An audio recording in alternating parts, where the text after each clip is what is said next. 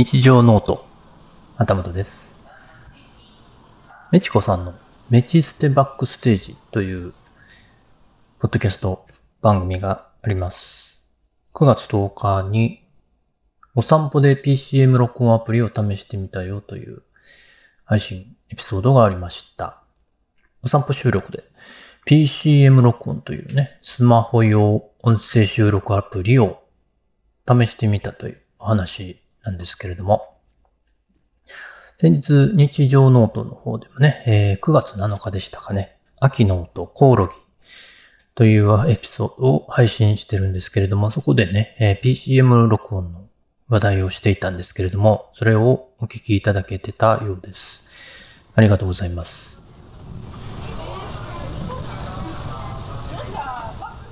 でね、PCM 録音というね、アプリの良いところをね、ちょっとまとめてみます。他の方もね、スマホ収録で、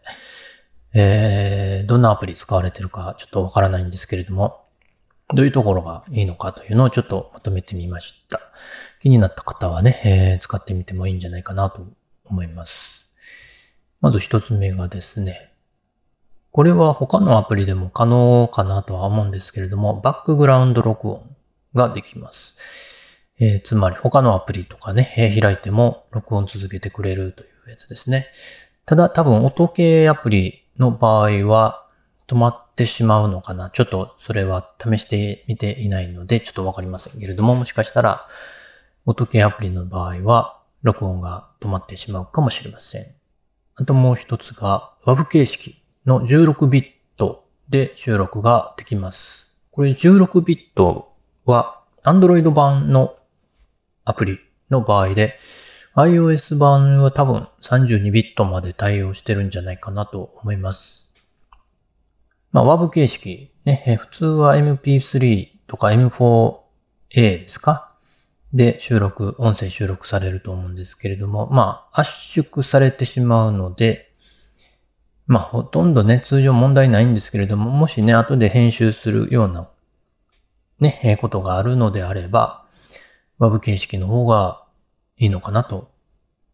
いう感じですね。非圧縮データになりますので、えー WAV 形式の方が扱いやすいかなと思います。ただね、えー WAV 形式圧縮していないので、容量が増えてきますので、スマホのね、容量を圧迫圧迫してしまうので、不要になった場合ね、削除が基本かなという感じで、その際に、まあ、バックアップも必要だと思います。ので、共有機能もあります。まあ、グラ Google ドライブとかね、えーそんなクラウド経由でパソコンにバックアップしておくことも便利かなと。あとは、録音時間無制限で 2GB まで収録できるので、まあ、長回しも可能かなと。まあ、これも、あの、ファイル容量にね、影響しますけれども。ともう一つが、モノラル収録とステレオ収録の切り替えもできるので、えー例えばフィールドレコードをね、えー外で収録する、周りの環境音も取りたいという時にはステレオに設定しておいて、まあ普通の一人喋りのポッドキャスト用の収録の場合はモノラルに設定しておくというね、使い分けができます。ただこれもね、えー切り切り替えするのをね、忘れてしまいそうになるので、まあ、忘れそうな人は、どっちか決めて使っておくのもいいかなと思います。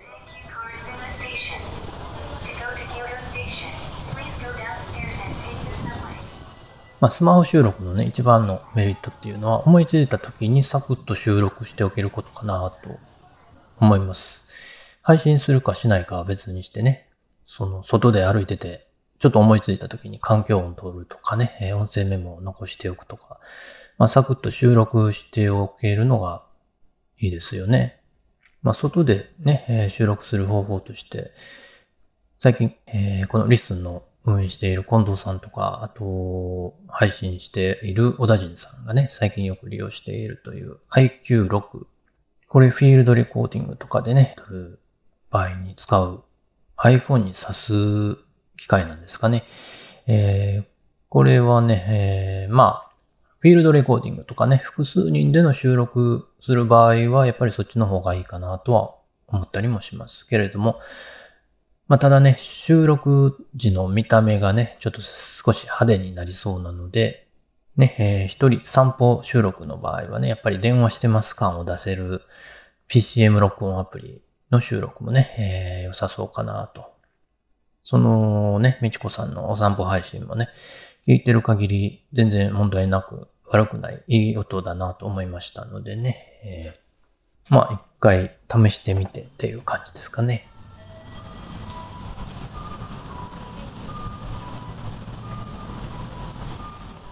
と言いつつもね、私も IQ6 のね、Android 版もあるんで、それがね、Am7、Am7 って言うんですかね、ギターコードみたいですけれども。まあその、ね、えー、収録マイク欲しいなとは思うんですけれども、まあでもね、買うとしたら、スマホはやっぱりね、PCM 録音アプリ使って、外で別でね、必要な場合は専用のレコーダー、の方がいいかなとも思ったりもします。今ね、フィールドレコードはタスカムの DR05 初期版ですね。今なんか DRA05 の X がね、えー、改良版があるんですけれども、その前の05の方ですね。使ってます。かなりこれね、古いんですよ。2011年発売で買ったのが確かね、2016年だったと思います。ポッドキャスト始めるときに買ったものなんで、だいぶ古いですね。まあだから古いのでね、次購入するとしたら、ね、32ビットフロートと言われるね、マイクを欲しいなとは思ってるんですけれども、まあ例えば、まあタスカムが好きなので、タスカムのポータルキャプチャー X6、X6 ですか？ポータルキャプチャー X6 ね、えー、みたいなものが欲しいなとは思いつつ、ちょっとね、3万8000円ぐらいね、市場価格でするみたいなんで、まあちょっと高いかなという気はしてますが、まあカメラのレンズと比べれば、まあ安いかなとは思ったりもします。でもまだ今のところはちょっと予定ないですね。もう少し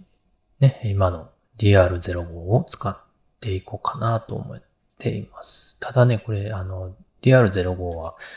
マイクの向きがね、変えられない固定タイプで、今、XY 型とか AB 型とかね、マイクの向きをね、変えれるやつが主流になってて、えー、それはいいなと思うんですけれどもね、えー、どうしましょうかね。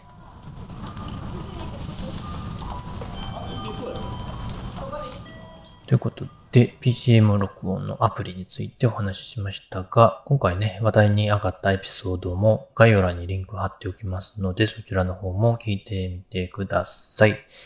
日常の音、旗本でした。それではまた、バイバイ。